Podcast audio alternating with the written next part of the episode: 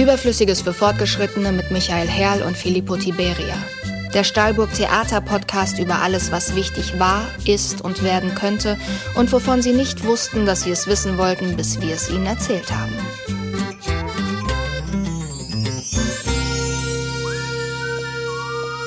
Hallo und herzlich willkommen mal wieder zur sechsten Folge mittlerweile unseres Podcasts Überflüssiges für Fortgeschrittene. Wir freuen uns, Sie auch heute begrüßen zu dürfen und sind wie immer Ihre Gastgeber. Michael Herrles bin nämlich ich und mein entzückender Kollege Filippo Tiberia. Ja, herzlich willkommen auch von meiner Seite. Schön, dass Sie uns zuhören. Nach der letzten Folge mit Kevin und René Silvergieter Hochstart haben Sie wieder fleißig die Buntstifte gespitzt und uns Ihre Gedanken, Ihre Anregungen und Wünsche zukommen lassen. Vielen Dank an dieser Stelle dafür. Stellvertretend möchte ich eine Frage von Petra Kemmerzell aufgreifen, die auf Facebook fragte und ich finde, sie hat recht. Wie geht es eigentlich Anneliese, Michi? Die Leute haben ein Recht, zu erfahren, was aus Anneliese geworden ist. Da habe ich was losgetreten mit Anneliese. ja. Es ist eine, eine kleine Maus in meiner Wohnung, die zufällig Anneliese heißt. Habe ich das, das habe ich hier erwähnt, dass es die gibt. Mittlerweile werde ich auch auf der Straße laufend angesprochen. ich war letztens habe ich einen, beim, beim Kurierdienst angerufen, um ein Fahrrad zu bestellen, Fahrradkurier. Sagt er, oh Michi, wie geht's denn Anneliese? Es verfolgt mich, so wie mich auch Anneliese verfolgt.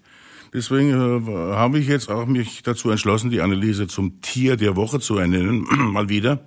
Sie war es ja schon mal.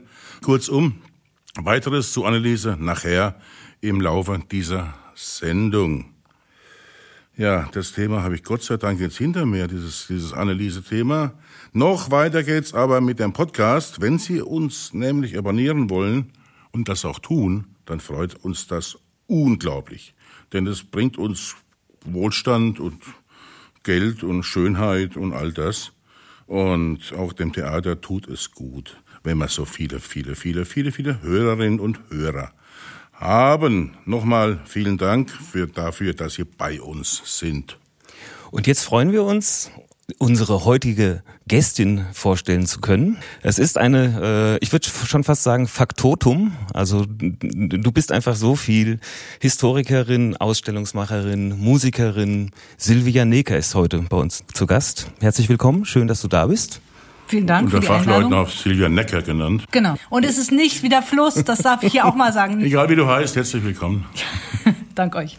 Und jetzt kommen wir zu nützlichen Verbraucherinformationen. Der Sponsor der Woche. Das ist ein Novum. Jemand hat zum zweiten Mal zugeschlagen. Beziehungsweise drei Unternehmen haben zum zweiten Mal zugeschlagen.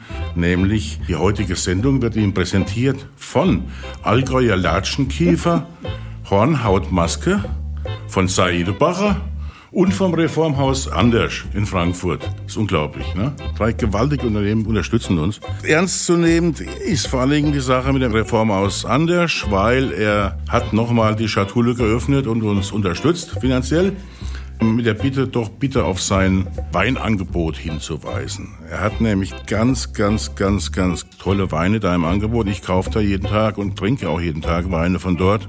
Und natürlich selbstverständlich alles Bio-Weine und kein Quatsch aus Chile oder Südafrika oder sonst woher, wo noch irgendwie man noch zwei Tonnen Kerosin mitbezahlen muss für den angeblichen Biowein, sondern hier meistens aus der Umgebung oder bestenfalls aus Frankreich oder Italien. Alles zu kleiner Münze und alles direkt importiert übrigens, also keine Massenware, der, der kennt alle Winzer selbst lauter, lauter, lauter Gründe, dort einen Wein zu kaufen. Und zum Dritten ist er auch noch sehr, sehr gut. Da können Sie kaufen, was Sie wollen. Das schmeckt alles. Das war unser Sponsor der Woche. Vielen Dank auch von meiner Seite an Achim Anders für die Unterstützung. Michi, magst du uns bitte deine holde Meinung kundtun, die wir sehnsüchtig erwarten? Michis Meinung in 100 Sekunden. Mich nervt, dass ich immer eine Meinung haben muss. Und dann tue ich die Kunde und dann kriege ich wieder Dresche und Haue von den Leuten. Das ist der Sinn dahinter. Ja, ja, meine Meinung ist ja oft gar nicht mal meine Meinung. Ich sage ja meine Meinung häufig nur deswegen, um Diskussionen in Gang zu kriegen. Und dabei bin ich dann der Arsch, obwohl ich eigentlich nur der Initiator war. Egal, egal, egal. Aber diesmal ist was, was mir tatsächlich meine Meinung ist, nämlich es geht um Fußball. Ist ja so einiges da, was einem nicht so richtig gut irgendwie reinkommt. Warum spielen die nach wie vor Fußball? Trotz Corona überall wissen wir alle, es geht ums Geld, ist klar, logisch. Gleiches bei dieser Olympiade, da jetzt in Japan, die wird wohl irgendwie stattfinden, wie auch immer, geht's auch um die Kohle. Und jetzt aber, das könnte uns ja tendenziell egal sein. Nun aber soll ja in, äh, die nächste Weltmeisterschaft in Katar stattfinden. Und da ist es schon wieder ein ganz anderes Thema, weil da geht es um Menschenrechte. Da geht es darum, dass Tausende von Arbeitern in diesem Land ums Leben gekommen sind bei ihrer Arbeit. Da geht es darum, dass die fürchterlich schlecht bezahlt werden nach wie vor. Da geht es darum, dass in diesem Land Homosexualität unter Strafe steht. Da kommen sie in den Knast, wenn sie schwul sind. Und, und, und. Nun fahren die dahin und spielen lockerflockig Fußball. Zwar gibt es jetzt seit einiger Zeit bei der deutschen Nationalmannschaft so ein paar halbherzige Versuche darauf hinzuweisen, dass dieses Land böse böse ist. Aber so wirklich konsequent macht das niemand, weil es geht auch da natürlich ums Geld. Und wenn es ums Geld geht, müssen leider Menschenrechte leiden und das prangere ich an. Man kann was dagegen tun. Als Einzelner, nämlich einfach nicht einschalten, wenn es im Fernsehen kommt. Wenn da keiner mehr zuguckt, dann machen sie es auch nicht mehr. Kleiner Tipp für die Zukunft. Meine Meinung war das.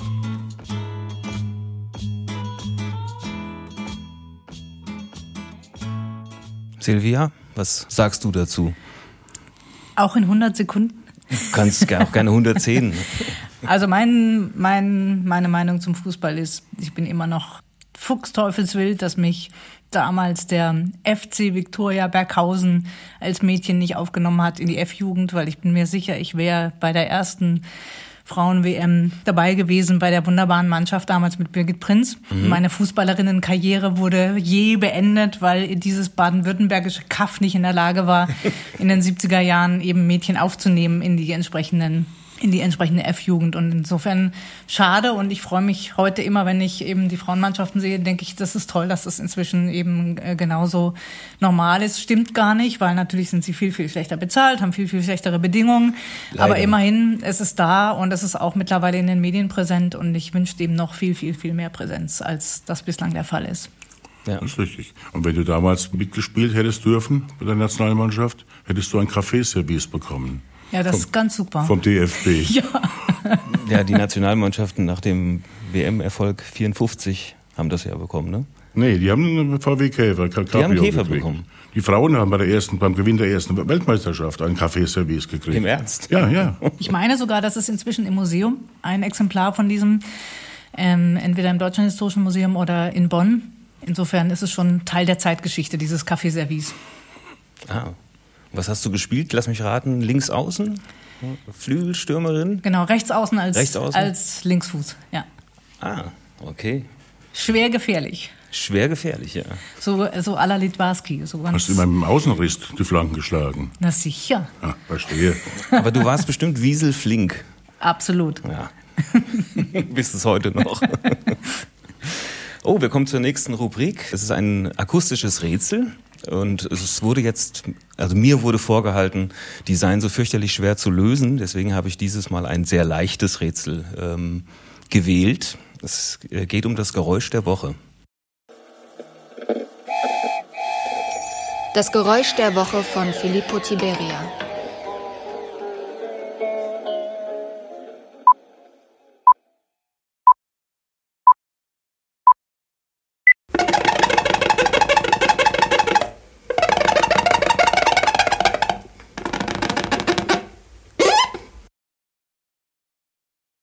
Einfach, oder? Super einfach. Das hört man doch sofort, ja. was das ist. Ihr könnt euch ja schon mal Gedanken machen, was dahinter stecken könnte. Es wird am Ende der Sendung aufgelöst. Mhm. Und äh, mitmachen lohnt sich, denn man kann überhaupt nichts gewinnen, außer Erfahrung. Fantastisch. Okay? Ich weiß, was es ist. Ich kann mir denken, dass du das weißt. Ja? Ja, aber du sagst jetzt noch nicht, hm. damit man noch Freude daran hat am Raten. Schade. Jo, weißt du es denn? Ich habe eine stellende Vermutung an ich kenne oder ich habe selbst solche Synthesizer, die solche Dinge produzieren können, aber es ist es vermutlich nicht. Aber ich könnte dein Geräusch nachmachen. Du könntest mein Geräusch nachmachen. Mhm. Echt? Natürlich jetzt nicht live in der Sendung, so, aber ja. zu Hause. Geräusche machen wir später nach, wenn du dran bist. Okay. Genau. Jetzt nämlich kommen wir zu einer, zum, zur Frage der Woche. Die Frage der Woche. Wenn eine Künstlerin oder ein Künstler, lebend oder tot, dein Leben malen sollte, wen würdest du engagieren? Bocuse könnte man Leben kochen. Also ich würde Paula Modersohn-Becker fragen. Bei mir wäre es Wilhelm Hammersoy. Okay. Ja. Wegen dem Licht oder warum? Hm? Wegen dem Licht? Nee, wegen der Ruhe. In der Ruhe. Mhm. Und der, der, Friedlichkeit in den Bildern. Mhm. Bei dir Paul Bocuse. Ja, ja. Der mit dem, mit dem Loch, mit dem, mit dem, in der Löffel malt, ja. Ein Kochlöffel. Nee, weil dann eher sowas, sowas Düsteres, so, weil es so viel Spaß macht. Was Holländisches. Oder was ganz, ganz Lustiges, was ganz lebensfroh, lebensfrohes. Entweder oder, eins von zwei. So, Paris, 30er Jahre mäßig, 20er Jahre, dem, dem Stil. Gab's ja einige. Hm. Aber es wird ja nicht so weit kommen, dass man Leben gemalt werden soll. Ist gar nicht von einem Toten, oder? Habt ihr da was vorgemacht, vor, vorbereitet? Also mir wäre es lieber, wenn mein Leben vertont würde. Wenn schon, denn schon. Wen würdest du denn da fragen? Ich glaube, ich würde selbst vertonen. so, so Selbstquellen produzieren, ja? Kontrolle mhm. über das eigene Leben. Ja. ja. Wir freuen uns jetzt jedenfalls, dass sie da ist, unsere heutige Gästin. Eine Frau, die unglaublich viele, ob, ob sie so viele Talente hat, weiß ich gar nicht. Das werden wir noch ergründen. Jedenfalls tut sie viel, verschiedenste Sachen. wir freuen uns heute auf Silvia Necker. Der Gast der Woche. Dr. Silvia Necker ist Historikerin, Ausstellungs- und Radiomacherin und Klangwerkerin. Sie studierte Geschichte, Kunstgeschichte, Politik und Soziologie in Hamburg und promovierte dort am historischen Seminar. Als Lehrbeauftragte war und ist sie an verschiedenen Universitäten tätig. Von 2014 bis 2017 war sie als Kuratorin und wissenschaftliche Mitarbeiterin an der Neukonzeption der Dauerausstellung in der Dokumentation Obersalzberg tätig, betreut vom Institut für Zeitgeschichte München-Berlin. Nach einem dreijährigen Forschungsaufenthalt an der Universität Nottingham übernahm sie 2019 die Leitung des Preußen-Museums des Landschaftsverbands Westfalen-Lippe. Wer meint, das sei genug, um eine Biografie zu füllen, kennt Silvia Necker nicht. Als Klangwerkerin und Radiomacherin macht sie experimentelle elektroakustische Musik, komponiert Hörstücke und Soundscapes. Sie organisiert außerdem die Konzertreihe Freitagsmusik, eine Serie für improvisierte Musik und Ad-hoc-Komposition und engagiert sich im Netzwerk Female Pressure – das Künstlerinnen und Musikerinnen im Bereich der elektronischen Klangkunst sichtbar macht. Schön, dass du bei uns bist. Herzlich willkommen, Silvia Necker. Vielen ja. Dank für die Einladung nochmal. Ja. ja. Und es ist auch schön, mal wieder in Frankfurt zu sein, muss ich auch sagen. Das ist ja die Stadt, in der ich geboren bin. Und als ich wieder hierher gefahren bin, jetzt gerade eben von Minden, dachte ich, es ist irgendwie schön, in diese Stadt reinzufahren. Und das ist so merkwürdig, dass ich so, ein, so eine äh, fast schon sentimentale oder emotionale Bindung zu dieser Stadt habe, wo ich ja eigentlich kaum in dieser Stadt gelebt habe. Aber es ist schön, hier zu sein. Das hat mich irgendwie Wie lange warst du denn nicht mehr hier? Naja, ich hatte ja ähm, jetzt eine Weile lang ein Atelier in Frankfurt, insofern war ich immer mal wieder hier. Aber ähm, ich bin, ich war ein Jahr alt, als wir sozusagen weggezogen sind aus Frankfurt. Also insofern habe ich weder Kindheits- noch Jugenderfahrungen hier in dieser Stadt. Und dann ins Schwäbische gezogen, wie man hörte ins dort, äh, Badische, nicht, noch schlimmer. Oi, das ist nicht schlimmer. Jedenfalls dort, wo man dich nicht, nicht Fußball spielen ließ. Na, äh, genau, richtig. Ähm, äh, in, nach Berghausen in der Nähe von Karlsruhe, der badischen Landeshauptstadt. Von da aus ging es dann nach dem Abitur nach Hamburg tatsächlich und da beginnt dieser ganz brave Lebenslauf als Historikerin studiert und promoviert. Aber die wilden Seiten sind ja dann outside am, am Abend sozusagen. Ich nenne mich ja immer manchmal gerne Dr. Necker und Mrs. Hyde. Tagsüber bin ich Dr. Necker und abends bin ich dann Mrs. Hyde. Okay. Gibt es irgendwas, was du nicht kannst? Oh, bestimmt ganz viel. Du bist jetzt alles Mögliche an wissenschaftlichen Möglichkeiten hast du durch. Du machst Musik. Und zwar nicht nur mal eben auf der Blockflöte ein bisschen rumblasen, sondern richtig was Anständiges, was Amtliches. Du kannst, konntest Fußball spielen zumindest. Was kannst du nicht?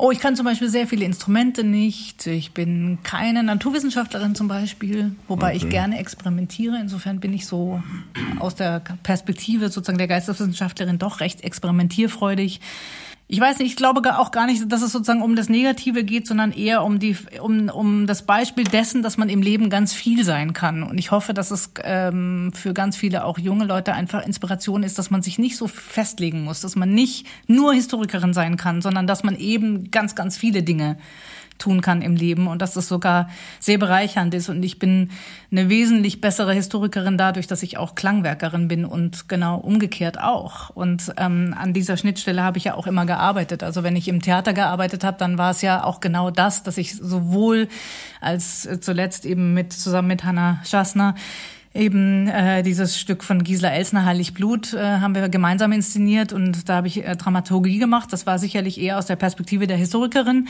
Aber ich habe eben auch die Komposition zu dem Theaterstück gemacht. Und insofern fließt das immer zusammen und ähm, ich finde das einfach äh, wahnsinnig schön, dass ich die Möglichkeit habe, in meinem Leben das alles auszuleben und auch auf der beruflichen Ebene, dass es mich eben nicht hindert, das zu tun. Aber ich musste auch eine Weile, ich habe eine Weile gebraucht, bis mir klar wurde, dass das beides sein muss, dass ich nicht das eine für das andere aufgeben darf. Das sagen junge Leute ja jetzt häufig, dass, dass sie gar keine Möglichkeit hätten, sich auszuleben, weil sie sich schon so früh festlegen müssten, dass das die Gesellschaft verlange von ihnen. Ja, stimmt ja gar nicht eigentlich.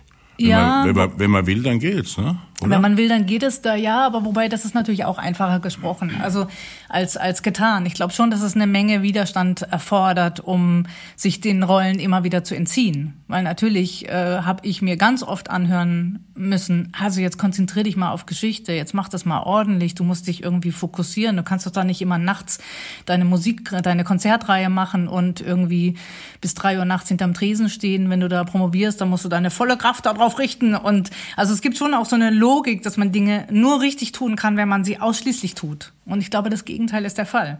Also das Interessanteste äh, oder den interessantesten Leuten bin ich dann begegnet, wenn sie viele und unterschiedliche Berufe hatten was weiß ich, Leute, die eigentlich im Krankenhaus gearbeitet haben, aber fantastisch irgendwie ähm, Kontrabass-Improvisationen gemacht haben. Das waren einfach ähm, wirklich Sternstunden. Ich hoffe einfach, dass es äh, immer wieder Leute gibt, die aus diesen Schemen, die die Gesellschaft schon sehr vorgibt, ausbrechen und sagen, ich kann das auch anders machen. Manchmal ist es ja auch eine Geldfrage. Ich glaube auch, es ist eine Entscheidung dann zu sagen, ich lasse mich darauf ein, dass das Leben unsicher ist. Und ich glaube, das hindert tatsächlich viele junge Leute, die sagen, es ist mir eben wichtig, in einem Beruf zu landen, in dem ich dann ein sicheres Einkommen habe. Und ich finde, das ist auch ein sehr legitimes ähm, Interesse und sehr legitimer Wunsch. Aber wenn man den sozusagen nicht in in voller Gänze sozusagen beachtet, sondern so ein bisschen abseits vom Tellerrand guckt, dann entdeckt man, glaube ich, ziemlich viele Möglichkeiten, wie es trotzdem geht und wie man trotzdem viele unterschiedliche Facetten eben gemeinsam oder unter einen Hut bringt. Erstmal, viele als, machen das als Hobby dann, ne? ist klar. Wenn einer eine Chefärztin ist, dann macht dann auch noch, spielt auch noch Klavier als Hobby oder sowas. Aber dass man praktisch alle Fähigkeiten, die man an sich entdeckt, auch zu, zu, zu berufen macht und parallel dann auch ausübt, das ist natürlich das Besondere an der Sache. Das ist das Besondere, aber da hatte ich auch Glück, dass ich natürlich jetzt in einem Feld äh, gelandet bin, wo das möglich ist. Also ich meine, das Museum ist schon ein sehr idealer Kulturort, um eben das genau zu vereinen. Also ich kann einerseits selbst die Ausstellungen, die dort laufen, kuratieren. Ich kann aber auch tolle Leute holen. Ich kann viele Künstlerinnen und Künstler holen. Ich kann sozusagen das Museum anders aufladen. Ich kann selbst da sozusagen Konzerte machen in verschiedenen Kombinationen. Also das ist schon auch ein sehr großer Glücksfall und glaube ich Theater und und Museum sind am ehesten vielleicht die Felder, wo man sehr viel ähm, unterschiedliche Aspekte vereinen kann. Also es geht ja auch immer um diese Verbindung von Raum, Klang, von Visualität. Und das ist das, was Theater auch und Museum eben auch sehr stark verbindet. Und ich glaube, deswegen genau. fühle ich mich auch in diesen beiden Feldern so wahnsinnig stark verankert. Ja, und äh, gerade die Arbeit einer Kuratorin ist entscheidend für den Erfolg einer Ausstellung. Also auch wie man die Ausstellung wahrnimmt, das ist vielen Leuten gar nicht bewusst wie wichtig das ist. Zum Beispiel äh, ein Bild hängt nicht einfach an der Wand, sondern es ist entscheidend, wo es hängt, wie es hängt, welche Höhe und so weiter. Da machst du dir ja Gedanken. Das ist ja. Ja, also, absolut. Und das hat halt auch mit dem Raumempfinden zu tun, mit dem ganzen, also ja, mit, mit dem Ort, an dem man sich gerade befindet. Und der will eben erlebt werden. Und auf der anderen Seite finde ich es toll, in den letzten Jahren zu spüren, äh, wie sehr diese Deutungshoheit der KuratorInnen tatsächlich auch etwas bröckelt. Also ich glaube, es ist wichtig, auch selbst ähm, das abzugeben und zu sagen, na klar, mache ich mir Gedanken, ich mache auch in einer Inszenierung, in einem Theaterstück äh, mache ich nur das, von, von dem ich absolut überzeugt bin, dass es jetzt so sein muss und so inszeniert sein muss. Aber ich finde, man muss auch sehr offen sein dafür, wie die Ausstellung benutzt wird oder wie eben das Theaterstück rezipiert wird. Äh, und nicht ja. glauben sozusagen, man hätte sozusagen die, die Lösung gefunden, sondern das Faszinierende beim Ausstellung machen ist eigentlich, die Türen gehen auf, die Ausstellung wird eröffnet und man denkt, warum habe ich im Raum eins eigentlich das so gemacht und nicht anders? Und das zeigt eigentlich sozusagen, wie fragil das ist. Und einerseits ist es wichtig, sozusagen ein Statement zu haben, zu sagen, ich bin die Kuratorin der Ausstellung, ich will euch was zeigen. Aber es ist auch wichtig, offen zu sein, dass die Leute die Ausstellung zum Beispiel ganz anders benutzen. Verkehrt rum durch die Gegend laufen. Also es gibt ja immer den vermeintlichen Führungsweg, ähm, von dem ich nicht sehr überzeugt bin, aber es gibt viele Kolleginnen und Kollegen, die immer noch der, der Auffassung sind, man müsse das bieten, ja, damit man sich irgendwie auskennt in der Ausstellung. Ähm, aber das Faszinierende ist doch eigentlich, wenn es Menschen gibt, die durch die Ausstellung ganz, ganz anders gehen, als ich mir das ausgedacht habe. Und dann äh, funktionieren auch bestimmte Blicke und äh, Winkel nicht mehr, die man sich vorher als Kuratorin ausdenkt, sondern da muss man damit rechnen, dass sie eben anders benutzt wird. Und ich glaube, das ist ein Punkt, der sich sehr stark im, im Ausstellungswesen ändert. Und da bin ich total froh drum, dass das eben nicht mehr so eine Top-Down-Geschichte ist, sondern dass einfach Museum mittlerweile benutzt wird und Ausstellung. Ja, ein bisschen vergleichbar zu früher, als also in der Musik, als es noch äh, Langspielplatten gab. Ja. Die Älteren erinnern sich. da hat man sich ja wirklich extrem Gedanken gemacht, in welcher Reihenfolge kommen die Lieder auf so ein Album. Mhm. Und so wurde das auch gehört. Und heutzutage im Zeitalter des Streamings habe ich überhaupt keinen Einfluss mehr, wie Musik konsumiert wird. Und das ist ja auch spannend. Also wie, wie man seine Setlist dann zusammenstellt, seine genau. private. Ich meine, ja. eigentlich begann es ja mit der CD, oder? Mit dem Hüpfen. Mit dem, ja, mit dem Skippen, so, ja. so mit dem Skippen, genau, so einen Track anwählen und ähm, genau, also die, die Zeiten von einem Tape, wo es eine lange, lange Hörschleife gab, in der Tat äh, sind, sind einerseits vorbei, andererseits es gibt ja ganz viele tolle auch äh, Tape-Festivals mittlerweile, auch bei der ähm, experimentellen Musik. Es gibt wieder sehr viele äh, Kollegen und Kolleginnen von mir, die auch wieder auf äh, der klassischen Kassette mhm. produzieren. Vielleicht auch genau aus dem Grund, weil es eine andere, ja, ein anderer Hörrahmen ist, der produziert wird, als eben so ein drei Minuten Popsong. Ja. Muss man halt auch abspielen können, ne? Weil wer hat heutzutage noch einen Kassettenrekorder? Ich. Ja, das stimmt. Ein Kassettendeck. Du, ja, du, ja. du hast viel, viel so Sachen, die andere, die andere meine, nicht haben. Aber es wurden doch immer alle äh, oder ganz viele Medien immer totgesagt. Also ich meine, es ja, gibt eben. wieder die kleinen Walkmans und äh, wenn sie auch irgendwo sonst woher produziert werden, aber es gibt sie, man kann sie bekommen. Und äh, ich meine, der, der Plattenspieler äh, war auch lange totgesagt und jetzt gibt es so viele Labels, die wieder Vinyl produzieren. Also insofern auch das Buch war ja sozusagen, wer braucht heute ein Buch? Buch. Wir haben auch alle E-Books und können das auf dem, als PDF speichern. Aber die Verlage gibt's trotzdem noch und es gibt ganz viele kleine Verlage, die ganz äh, fantastische Bücher produzieren. Also ich ähm, glaube, dass letztendlich Materialität ist unersetzlich und bleibt auch und wird sich dann eben in kleinen Wandlungsformen aber erhalten. Du mischst in deiner Musik ja auch äh, analoge mit elektronischen Instrumenten und Sounds. Das ist ziemlich abgefahren übrigens. Äh, ich habe ich hab mich sehr gefreut, als ich da reinhören durfte. Und, und ich habe mich auch sehr gefreut über den äh, Tröten- und Lötennamen. Ja. Und die Unheiligen Drei Königinnen hat mir sehr gut gefallen. Ja, die Unheiligen Drei Königinnen, das ist aber auch ein äh, wirklich ausgesprochen äh, schönes äh, Trio, äh, eben mit einem Cello und einer Bariton-Saxophonistin. Und wir haben uns tatsächlich als Trio drei Frauen an dem, an dem Feiertag drei heilige Könige gegründet und waren ab da die Unheiligen Heiligen Drei Königinnen und haben natürlich immer am 6. Januar, wenn es geht, ein Konzert gemacht. Und das haben wir jetzt schon lange nicht mehr gemacht und es, es schreit eigentlich nach einem Revival. Kommst du aus einer musischen Familie? Durchaus. Ähm, mein Urgroßvater war Musikalienhändler, insofern äh, war jetzt die Versorgung mit Inst Instrumenten irgendwie da, vorhanden, ja. Und Also die Seite meines meines Vaters ähm, ist das tatsächlich und ähm, da wurden auch die ganz klassischen bildungsbürgerlichen Instrumente gespielt wie Geige und Klavier und Gitarre und insofern glaube ich, ist das schon was Dinge, die da sind, die benutzt werden können ist es natürlich einfacher, als wenn man sich das erkämpfen muss. Und insofern ist es natürlich ein unglaubliches Glück, dass ich in diese Familie reingeboren wurde und einfach ähm, mich austoben konnte und meine Eltern nichts dagegen hatten, dass es äh, laut und krachig war. Dass du Schlagzeug spielen wolltest. Genau. Welche Instrumente spielst du selbst? Unterschiedliches. Ich kann sogar jede Instrumentengattung abdecken. Also ähm, auch das noch. Es hat begonnen mit Klavier Nein, eigentlich mit Blockflöte, selbstverständlich. In der musikalischen Früherziehung, in dem ich immer mit einem kleinen Täschchen hingelaufen äh, bin. Und dann aber Klavier als eines der Hauptinstrumente, Saxophon und Kontrabass sind dazugekommen und Gitarren und dann verschiedene Saxophone, also Falsche vom Frage. Sopranino bis zum Wel- Tenor. Welche spielst, welche spielst du nicht? Ja, genau. Ja. Das wäre, glaube ich, die bessere Frage gewesen.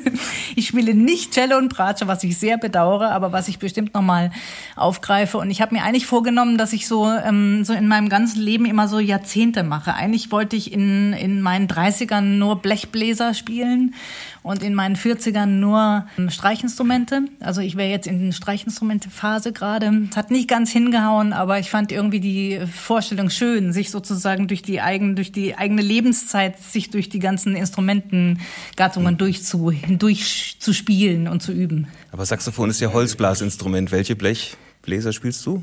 Posaune, Äh, Trompete? Blechbläser spiele ich eben ähm, äh, sehr schlecht Euphonium und Posaune und das wäre ja die Aufgabe gewesen, die ich aber nicht gut erfüllt habe. Am Theremin hast du dich noch nicht versucht. nee, habe ich tatsächlich nicht, äh, aber es ist auf meiner Wunschliste. Genauso wie ein Ilian Pipe, ein irischer Dudelsack, der nämlich nicht mit Luft äh, aus mit einer Pfeife gemacht wird, sondern eben äh, unterm Arm sozusagen so ganz vorsichtig der Luftbalg äh, betätigt wird. Und das ist ein, hat einen sehr, sehr, sehr schönen äh, Klang, der eben nicht diesen Mil dieses militärisch-brachiale von diesem schottischen äh, Dudelsack hat, sondern es hat was sehr lyrisches und poetisches. Und das wäre auch, so ein Instrument, was ich sehr gerne mal spielen würde, ja. Ist aber ähnlich laut wie ein Dudelsack, nehme ich an. Äh, ja, ist schon, ist, ist ja ein Dudelsack, Ja, ja. aber sozusagen, ähm, ich finde, es ist die handliche Form eines Dudelsacks. Dudelsäckchen. Genau. Ja. Ein Säckle. Dudelsäckle. Aber diese Elektrosachen, die du, die du jetzt, äh, wie nennt sich das, deine Raumstation? Genau, meine Raumstation, das ist Hast so du eine einen Verkettung. Musikladen überfallen und zu viele Effektgeräte erworben? Genau. Und Nein, das ist tatsächlich, also mein Vater ähm, ist ja Physiker und ich glaube, das ist sozusagen die Ah. naturwissenschaftliche Seite in mir, die da durchbricht, dass ich ähm, den Eindruck habe, ich muss eine musikalische Apparatur schaffen, die nicht kontrollierbar ist oder also kurz davor ist, nicht zu kontrollieren. Und das Ja. Hat mich immer interessiert, was passiert, wenn man Instrumente in der Hand hat, von denen man eigentlich nicht mehr, weil es so komplex geworden ist, weil so viele äh, kleine Effektgeräte verkettet sind, dass man eigentlich nicht mehr weiß, auf welchem Kanal sozusagen was ist. Also ich hatte teilweise Konzertaufbauten, also Setups mit, mit ähm, 20, 30 Kanälen auf dem Mischpult und das ist nicht mehr händelbar. Aber das war gerade die Aufgabe, sozusagen äh, sich an den Rand des Wahnsinns zu bringen mit der eigenen Apparatur und dann zu schauen, was musikalisch daraus entsteht. Und ähm, dieses Konzept dieser Raumstationen verfolge ich nach wie vor weiter und verwende die für ganz unterschiedliche Dinge. Zuletzt habe ich ein sehr lustiges ähm, Weihnachtskonzert gespielt für, für das Preußen-Museum. die sind noch nicht zusätzliche Arme gewachsen, dass du wie so eine Krake. Das erinnert ein bisschen an den, äh, an, an den Spaß, den man früher mit Minimoog hatte. Du Oh hast, ja. Du hast ja an den Oszillatoren gedreht und hast dich einfach nur gefreut, was da passiert, aber du Ja. wusstest es vorher nicht. Genau. Und so, so klingen auch viele Sachen, die du, also du hörst halt über Filter auf einmal, ah, Mhm. wo will sie hin? Aber das ist spannend. Äh, Für mich ist das äh, Zentrale, das Spielerische. Was mich an Computermusik immer genervt hat, ist, dass, dass ähm, da so Nerds vor der Mattscheibe sitzen und auch irgendwie mit der Maus dann an ähm, halt an den Sachen rumfrickeln, aber dass die, dass die Sinnlichkeit von der Musik machen sich überhaupt nicht sozusagen ablesen lässt. Während bei meiner Apparatur ist es schon allein, das, da muss man ganz viel gucken, ja, es ist bunt, es ist voll, ja. Und man kann mich dabei beobachten, wie ich versuche, auf diesen ganzen Apparaturen eben äh, ähm, Musik rauszuzaubern. Und für mich selber ist es auch so vom Spielgefühl her, ich brauche das Haptische tatsächlich. Das mhm. ist, ähm, und mir gefällt es, dass es eben äh, eigentlich ein großes Abenteuer ist und es ist total gefährlich, so zu spielen, weil es eben nicht kontrollierbar ist. Ja. Während der Computer und wenn man so wirklich so beinharte Elektromusik anhört, dann ist die eben super kontrolliert. Und so hört sie sich aber auch an. Und ich finde das, ähm, ich mag das, wenn es eben so ausbricht und wenn auch Dinge total schief gehen. Also das ist überhaupt das Beste an, an, an Experimenten, ist eigentlich Scheitern. Ja. Und ich glaube auch, dass wir das als Berufsprinzip sowohl im Theater wie auch im Museum noch viel mehr bräuchten. Scheitern. Das ist im Theater also immer zur großen Freude der Zuschauer, wenn die äh, auf der Bühne einfach auch mal scheitern. Also ja. Hänger oder ist natürlich für denjenigen, der gerade scheitert, nicht so toll, aber ja, wobei mir geht's also äh, tatsächlich nicht nur um, den, um, um das praktische Scheitern, dann im Sinne von jemand vergisst seinen Text, mhm. sondern auch wirklich äh, um die Überforderung mit den Dingen, die man da zum Beispiel als Dramaturgin oder Regisseurin macht. Und das, ich meine, das gibt's genug auch im Theaterlogo. Also es ist ja nicht so, dass das jetzt eine Erfindung sei. Ähm, aber ich wollte nur äh, sagen, ich finde das, glaube ich, ein, ein wichtiges Prinzip. Also weil das deutlich macht, dass Dinge eben nicht immer kontrollierbar sind ja. und dass da der Reiz darin besteht, zu schauen, was passiert, wenn es eben nicht funktioniert. Das Scheitern hängt einem halt lange nach in Deutschland, ne? Im Gegensatz zu USA zum Beispiel. Wenn da einer aufs Maul gefallen ist, dann steht er wieder, wieder auf und macht weiter. Und keiner äh, wirft ihm das vor. Aber findest du das im Theater auch so? Also wenn, ihr, wenn ja. ich jetzt an eure Praxis denke hier im Stahlburg Theater, ist das so? Ja, je nachdem, was es ist. Wenn es jetzt mal ein kleines Stück mal äh, fehlbesetzt ist oder sowas, ist ein, ein kleines Scheitern, ist ein kleiner Fehler. Den vergisst man schneller. Oder wenn, oder wenn irgendwas Größeres gemacht wird äh, und man geht damit auch finanziell unter Umständen baden, mm. dann hängt einem das lange nach. Ne? Ja. In, in, den USA gilt's da als Stehaufmännchen und das wird eher positiv genommen, dass, der, dass du auf die Füße fällst quasi. Ne? Das Wobei das, glaube ich, auch eine Frage sozusagen dann der sozialen Schichtung ist. Ich glaube, das ist dann in den USA möglich, wenn man es sich leisten kann. Und ich glaube dann, wenn man es ja, nicht leisten kann, ist es auch dramatisch. Und, ähm, ja, klar. Wenn du eh keine Chance hast im Leben, hast du auch keine, wenn du fällst. Ja, ja das ist klar. Genau. Richtig. Ja. Ja. Klar. Aber äh, können wir noch mal ganz kurz über Hitler reden? Wir haben noch überhaupt nicht über Hitler geredet. Bitte. Oder hast du schon so viel in deinem Leben über Hitler gesprochen, dass du nicht mehr über Hitler reden wolltest? Also das ich muss euch ja sagen, die, die schönste Story habe ich mit äh, Hanna Schassner erlebt, als ich mein Atelier ganz neu hatte hier in Frankfurt in der Gut-Leut-Straße. Ähm, machte das irgendwie die Runde. Ja, da ist irgendwie eine Historikerin jetzt auch hier auf dem Gelände, die kennt sich da aus, so, die arbeitet am, am Obersalzberg und so. Und das ist doch das mit dem Hitler und so. Und ähm, es klopfte an meinem Fenster im Erdgeschoss.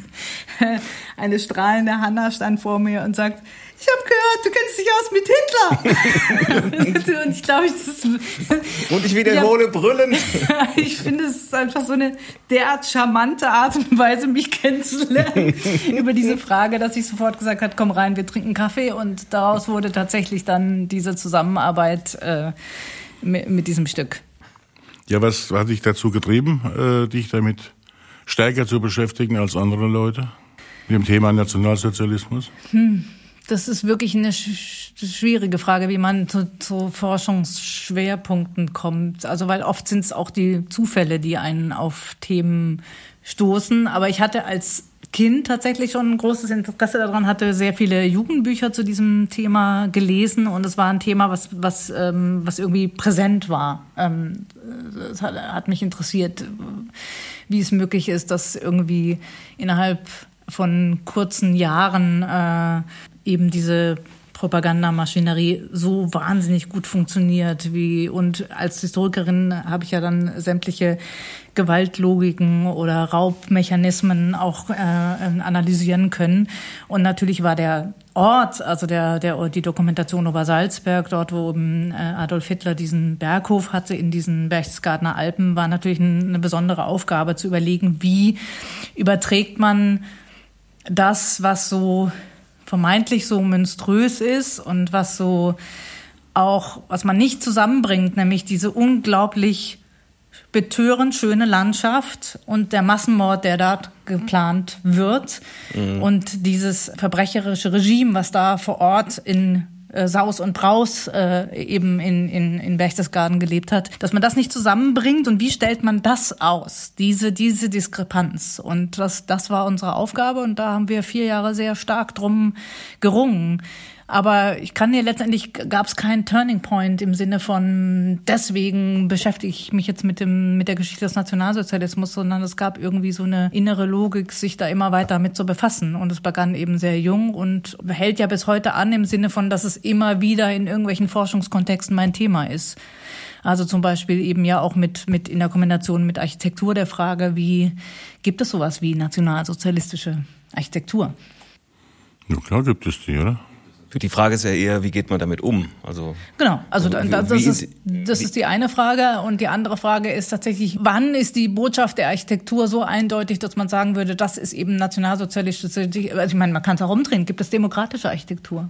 Und das sind tatsächlich Fragen, die mich immer beschäftigt haben. Es ist nämlich nicht so eindeutig. Und das ist bei jeder Fassade ziemlich schwierig, genau zu sagen, sozusagen, was dahinter steckt. Was aber tatsächlich eindeutig nationalsozialistisch ist, und das habe ich ja in meiner Ausstellung zu den sogenannten Hitlerbauten in Linz gezeigt, ist, wenn es eine Kombination ist von Architektur und dem Konzept der nationalsozialistischen Volksgemeinschaft. Also wenn es zum Beispiel darum geht, dass ich nur einziehen kann in diese Wohnung, wenn ich eben einen ARIA-Nachweis bringe, ja. dann ist es eindeutig so rassistisch konnotiert und sozusagen das ist die Grundlage dessen äh, und ist, ist sozusagen gar nicht mehr wegzudiskutieren. Bei anderen Dingen, glaube ich, und das müssen wir auch lernen, äh, das ist eben Teil dieser, dieser äh, komplizierten Ambivalenz der Moderne, dass eben äh, sich sich Konzepte auch sehr lange im 20. Jahrhundert halten und auch städtebauliche Konzepte eben nicht so eindeutig zuzuordnen sind zu politischen Regimen. Wer aber zuordnenbar ist, ist der Architekt selbst. Und das war ja auch ein Teil meiner Arbeit, äh, meiner Dissertation, zeige ich am Beispiel eines Hamburger Architekten zu zeigen, ähm, wie kompliziert dieses Feld von Politik, Diktatur, Karriere, Berufsverständnis und, und, und tatsächlich architektonischen und städtebaulichen Konzepten ist. Ja, den nationalsozialistischen Wohnungsbau kann man ja schon als demokratisch bezeichnen. Ne? Für alle, die, die, die einziehen durften, ne? vorausgeschickt. Genau. Sollten aber alle, das sollten ja alle schön wohnen dürfen, alle das Gleiche, alle, alle, für, das war ja eine Fortführung der Ernst-Mal-Bauten zum Beispiel. Ja und nein, auch da gibt's sozusagen kein, keine Logik, die einfach so weitergeht, die, keine Kontinuität, die, die ungebrochen ist, sondern es gibt schon sehr unterschiedliche Konzepte, aber äh, was ja lange Zeit geleugnet wurde, ist, dass es diese Kontinuitäten überhaupt gibt. Also es war ja immer so das Reden davon, es fängt 1933 an, es hört 1945 auf und irgendwie zwölf Jahre als Unfall, ja, in der deutschen Geschichte, mehr oder weniger. Und das ist es eben genau nicht, sondern das Interessante ist eben, wie stark sich Konzepte weiter flächen lassen, von mir aus vom sozialen Wohnungsbau eines Ernst May bis eben zu den Rüstungsbauten äh, für die Hermann-Göring-Werke zum Beispiel. Und doch gibt es auch da architektonische ähm, Ideen, die schon sich unterscheiden dann von Ernst May. Auch das muss man sagen. Ja, also, sicherlich. Aber dieses Konglomerat zu untersuchen und eben zu akzeptieren, dass es diese Eindeutigkeit nicht gibt, das fand ich immer als Historikerin sehr spannend. Und ich finde, das ist auch das, was mich antreibt beim Theater und beim, beim Musikmachen. Und wenn du durch eine Stadt gehst, hast du auch immer diesen Blick. Ja, sehr oft. Und ich, ich meine, ich habe mich ja jetzt nicht nur mit äh, nationalsozialistischem Wohnungsbau oder Architektur beschäftigt, sondern auch sehr viel mit Nachkriegsmoderne und eben bis auch in die Gegenwart, ähm, gerade in, in Hamburg. Und ja, ich habe schon so ein, so ein bisschen so den den Häuserblick. Ich hoffe, er ist nicht ein enger Blick, aber ähm, ich achte schon sehr auf die gebaute Umwelt, ja. Was hältst du zum Beispiel von unserer schönen neuen Altstadt? Hast du dir die mal angeguckt? Ich habe mir die angeguckt, ja. Ich, Muss das sein? Ich, ich finde das natürlich absurd, aber ich meine, äh, es gibt Architekten, die das irgendwie super finden. Ähm, mir fehlt der Zugang dazu. Ich, ich, ich verstehe sozusagen die, den Grund nicht, warum ich sozusagen etwas wieder erstehen lassen muss. Also warum die Idee von neuer Architektur nicht ist, neue Architektur zu machen.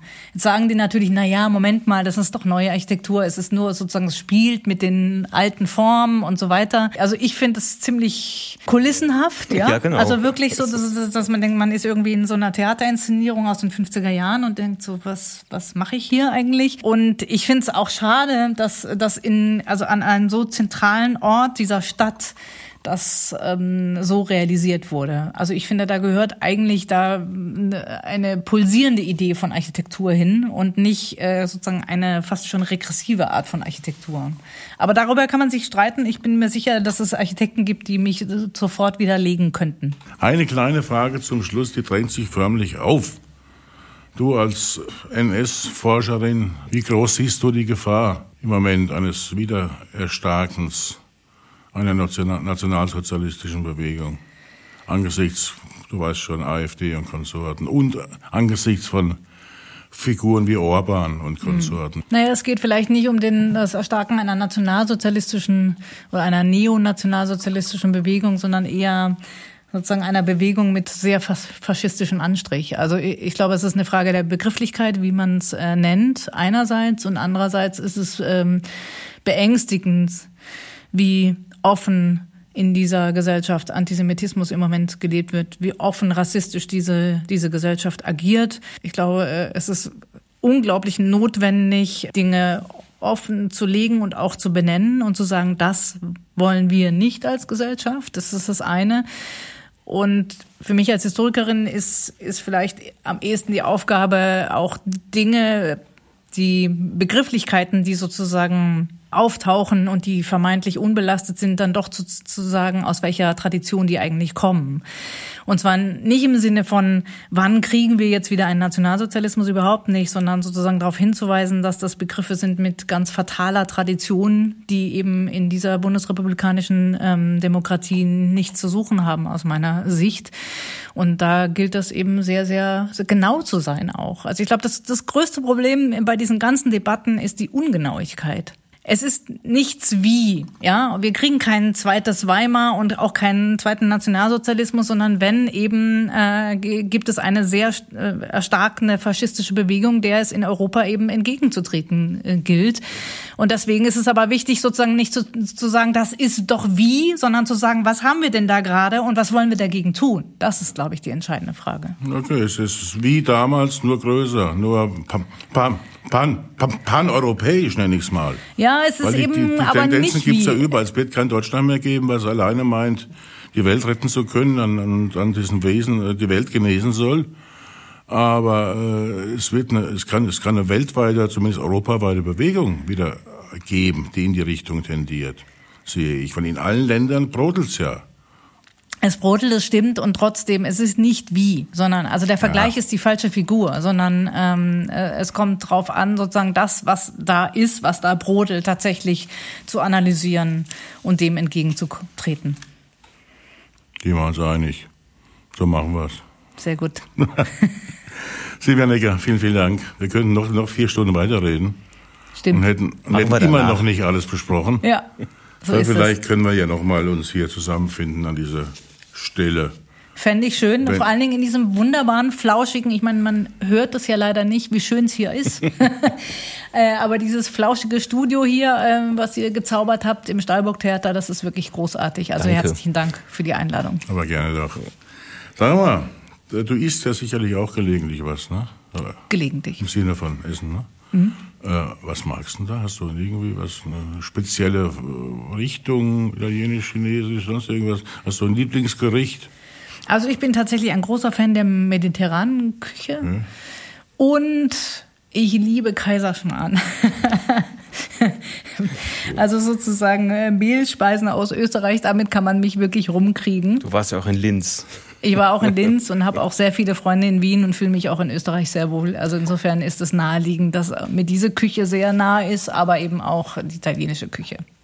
Weil wir haben jetzt natürlich auch wieder ein Rezept der Woche gleich. Von mhm. mir selbst kommt es ja immer. Warum weiß ich auch nicht. Aber es kommt. Das Rezept der Woche. Ich komme ja aus der Pfalz, ne? aus Pirmasens. Und ich habe es mir in dieser kleinen Sendereihe hier zur Aufgabe gemacht, immer mal so ein paar Rezepte vorzustellen aus der Pfalz, die weitestgehend in Vergessenheit geraten sind. Ich habe da zum Beispiel schon Löwenzahnsalat gemacht, Bezeicher genannt. Mhm. Und unlängst war mal ein Kartoffelsalat, der war aus Paris. Ist richtig, aber, aber mit Kartoffeln, kann aus der Pfalz. es geht wieder um Kartoffeln, nämlich um Horische. Sagt ihr das was? Na? Horische heißt so viel auf Pfälzisch wie haarige. Und haarig sind diese Knödel, nämlich die rohen Kartoffelknödel. Mm. Weil da immer so kleine äh, Fetzelchen von Kartoffeln raus, rausstehen. Die haben ja keine glatte Oberfläche. Im Gegensatz zu Knödeln aus gekochten Kartoffeln, die sind ja ganz glatt. Die aus rohen Kartoffeln, die haben immer so kleine Kartoffelfetzelchen Fetzelchen da rausstehen. Deswegen heißen die Horische. Das Rezept klingt ganz einfach, ist aber nicht einfach. Halb- und Halbklöße kennt man ja, kann jeder. Aus gekochten Kartoffeln sowieso eh jeder, das ist ganz einfach. Aber damit die Klöße aus rohen Kartoffeln auch halten im Wasser, im Heißen, muss man schon wissen, was man tut. Also ich empfehle dieses Rezept jetzt zwölfmal nachzukochen. Und ab dem elften Mal sollte es gelingen. Und wenn es dann beim zwölften Mal immer noch nicht gelingt, dann sollte man dann doch zu Knödeln aus gekochten Kartoffeln übergehen. Wichtig sind natürlich die Kartoffeln, wie immer. Äh, sollten extrem mehlig kochende sein, damit sie viel Stärke haben. Die reibe man, vorher schäle man sie natürlich, ist ja logisch. Die reiben man auf einer Reibe oder in einer Küchenmaschine. Und jetzt kommt schon der erste Kniff. Man muss das nämlich das Wasser, das Kartoffelwasser, gut abtropfen lassen. Deswegen sollte man das schon mal ein bisschen salzen, damit das Salz das Wasser zieht. Und dann abtropfen lassen, und zwar nicht in den, in den Ausguss, sondern in eine Schüssel. Dann setzt sich unten in der Schüssel Stärke ab, die Kartoffelstärke. Die kann man wiederverwenden. Man schüttet das Wasser ab und gebe am Schluss dann diese Stärke zu den Kartoffeln dazu. Dann halten sie umso eher. Mit dann kommt das Übliche, bisschen Ei rein, bisschen Salz, bisschen Pfeffer, Majoran, ganz wichtig, und bisschen Muskat. Dann kommt der große Punkt. Man forme ein Probekloß und probiere aus, ob er hält im Wasser. Man kann auch machen, wenn er nicht hält, noch ein bisschen Kartoffelstärke hinzugeben aus der Packung. Und aber das ist ja dann geschummelt, oder? Das wäre, also die Oma hätte es nicht gemacht, sagen wir ja. mal so. Hat es auch nicht gemacht, weil die hatte keine Kartoffelstärke. Hm. Es geht, man kann es machen, aber wenn's, wenn es dann gelingt, freut es einen umso mehr. Die Dinger werden also in der Pfalz sowohl in länglicher als auch in, in runder Form gemacht. Warum, weiß kein Mensch. Es gibt dann in den alten Familien immer den Streit darum, wer die Runden äh, kriegt und wer, wer die länglichen. Gegessen werden sie mit einer, üblicherweise mit einer Speck-Sahnesoße. Also eine leichte Bechamel machen, ein bisschen Mehlschmitze, ein bisschen Milch rein und äh, ausgelassenen Speck dazu. Kann man auch weglassen, den Speck, dann ist das Ganze vegetarisch. Und das wird, die werden da drüber geschüttet und häufig wird auch wieder ein bisschen Sauerkraut dazu gegessen. Das war das Rezept der Woche und wird natürlich auch wie immer äh, niedergeschrieben in unseren Shownotes. Die Shownotes sind die Shownotes und da kann man es dann nachlesen. So, das war das Rezept der Woche. Wir wurden ja vorhin konfrontiert mit der Frage der Woche. Und jetzt kommt die Antwort der Woche und wir sollen uns Gedanken machen, welche Frage dahinter steckt. Die Antwort der Woche. Der Mensch wird zum Tier, wenn er nie einen Sonntagsrock anhat. Friedrich II. von Preußen. Oha. Das zielt auf dich, würde ich mal sagen. Das habt ihr jetzt aber wieder extra gemacht. Nee, wir, ja? wir nicht die Redaktion. Wahrscheinlich die Soldaten, die zu wenig äh, frei haben, oder? Wenn die nicht ab und zu mal irgendwie was anderes im Kopf haben, dann werden die zum Tier. Das klingt sehr schlüssig, ja. Oder? Ja. Würde ich sagen. Ja, barsch ausgedrückt, ne, zum Tier. Ja. Naja, das ist die Übersetzung für die drehen die durch. Ja, eben, ist mir schon klar. Ja. Ich finde die Erklärung sehr logisch. Ja, dann nehmen wir sie. Ne? Nehmen wir sie. Wir, wir loggen ein. ja. Aber es kommt jetzt nur, was kommen muss, unweigerlich. Wo der Wunsch war ja da, nach Anneliese und ihrem Schicksal, dann machen wir es halt. Das Tier der Woche. Ja, das Tier der Woche. Ich ratet mal, was das Tier der Woche ist. Na klar, Anneliese.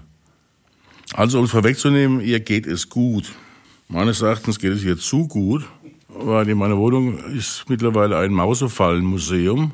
Ich habe also Mausefallen jeglicher Stilrichtung, jegliches Designs, aus allen möglichen Materialien habe ich da zu Hause stehen. Geht auch ins Geld, muss ich sagen. So ein Mausefallen können schon mal bis zu 30, 40 Euro das Stück kosten. Sind aber genauso wertlos wie eine für 80 Cent. Klar, Anneliese macht sich einen Spaß daraus, die mittlerweile anzusehen. Und sie stellt auch Ansprüche.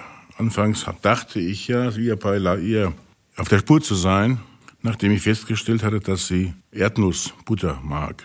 Sie hat also um die Fallen herum die Erdnussbutter Butter fein säuberlich abgeschleckt. Ich habe ja schon mal die Vermutung gehabt, dass sie in ihrem früheren Leben Bombenentschärferin war weil die leckt den Zünder von der Bombe, da, da leckt die, die Erdnussbutter weg. Kleine, ein bisschen mehr stärkere Beweger und sie wird weg.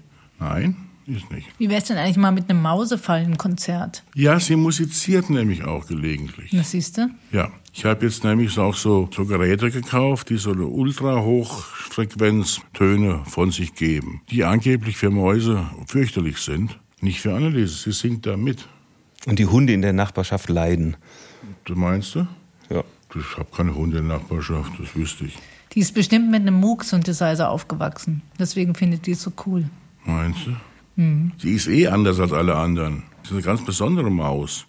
Was aber sie aber mit anderen Mäusen vereint ist, sie pisst überall hin. Wenn sie das nicht täte, würde ich sagen, okay, komm, ich stelle dir immer ein bisschen Erdnussbutter hin, mach dir ein Wasserschälchen, mach dir ein Mäusklo, gehst du schön drauf, ich mach's auch sauber alle paar Tage. Aber bitte keine Kabel anknabbern und nicht in die Ecke pissen. Kabel anknabbern tut sie auch nicht. Die weiß nämlich, dass da Strom drin ist und in der Regel. So klug ist die. Und vor allen Dingen, sie ist noch alleine geblieben. Das heißt ja immer, wo eine Maus ist, da sind auch 100 oder 50 oder sowas. Und Elise hat sich da bei mir in der Wohnung eingelesen. Weiß auch kein Mensch, wie sie da hingekommen ist. Haben schon alle, letztens war ein Kollege da, ein Handwerker, da haben wir die ganze Wohnung und alle Möbel weggerückt und geguckt, wo ein, ein Loch in der Wand sein könnte oder in, unten der Lambareda, in der Fußleiste. Nö, nichts da. Jedenfalls, ich werde mich über kurz oder lang mit Anneliese äh, da irgendwie abfinden müssen. Ich habe jetzt mal mich sachkundig gemacht. Sie haben eine Lebenserwartung von zwei bis drei Jahren. Ich schätze mal, sie ist jetzt so drei Monate alt, vier Monate. Also noch in zwei, in zweieinhalb Jahren spätestens muss sie gehen, vermutlich. Und ich habe dann kein Tier der Woche mehr, was ich vorstellen kann. Aber darf man überhaupt so oft Tier der Woche sein? Ja, Anneliese nimmt sich das heraus. Das ist ja unfassbar. Ja, das ist ja das. Wenn es eine ganz normale Maus wäre, würde die nie im Leben zweimal als Tier der Woche erscheinen. Ja, logisch. Liegt ja vor Hand. Oder hast du schon mal eine Maus gesehen, die mehrfach Tier der Woche wurde? Nein, also ich auch nicht. Meine Lese kann das. Ja, aber gut, aber und ich denke, es wird nicht das letzte Mal gewesen sein, dass Anneliese hier erschienen ist als Tier der Woche. Dann kannst du ein schönes Osterfest mit Anneliese verbringen. Das ist doch Das war was. so schön, das Osterfest mit Anneliese. Wundervoll. Sie hat, sie hat kleine Eier gefärbt. Mit filigranem Pinselstrich. Gut, dann kommen wir jetzt zur Auflösung des Geräuschs. Ähm, ihr wisst es ja oder du wolltest es nachmachen und du weißt es bereits. Aber spiel's bitte nochmal ab.